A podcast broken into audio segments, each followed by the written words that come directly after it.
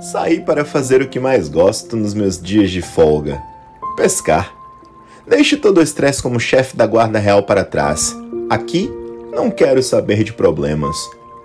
Uso minha isca especial, segredo guardado há quatro gerações da família.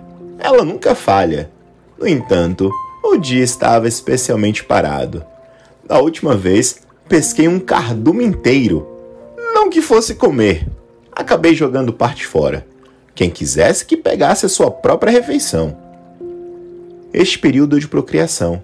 O rei não permite que pesquemos. Quem liga?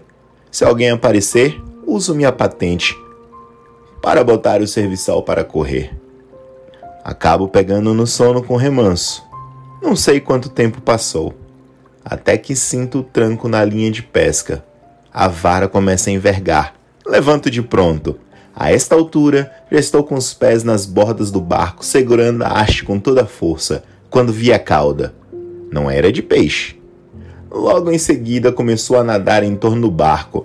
Segurei a linha bem firme, cortando as minhas mãos, rodopio junto com a embarcação. Tonto, caio. Fecho os meus olhos, tentativa para fazer o mundo parar de rodar. Ainda sinto movimento por mais algum tempo. Ouvi um belo canto. Abri os olhos. Mesmo parado, senti tudo rodopiar à minha volta. No centro a vi, a mulher mais bela de todas, seus cabelos verdes como a floresta.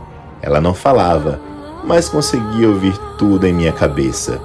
O usurpador arranca a vida e tudo isso para saciar o seu desejo por diversão. Comecei a gritar. Usurpador, você está sentindo cada gancho que já fisgou um peixe penetrar em sua pele.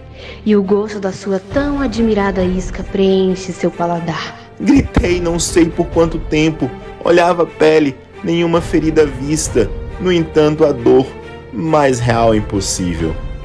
A partir daquele momento, só tive alívio do sofrimento quando impedi outros pescadores.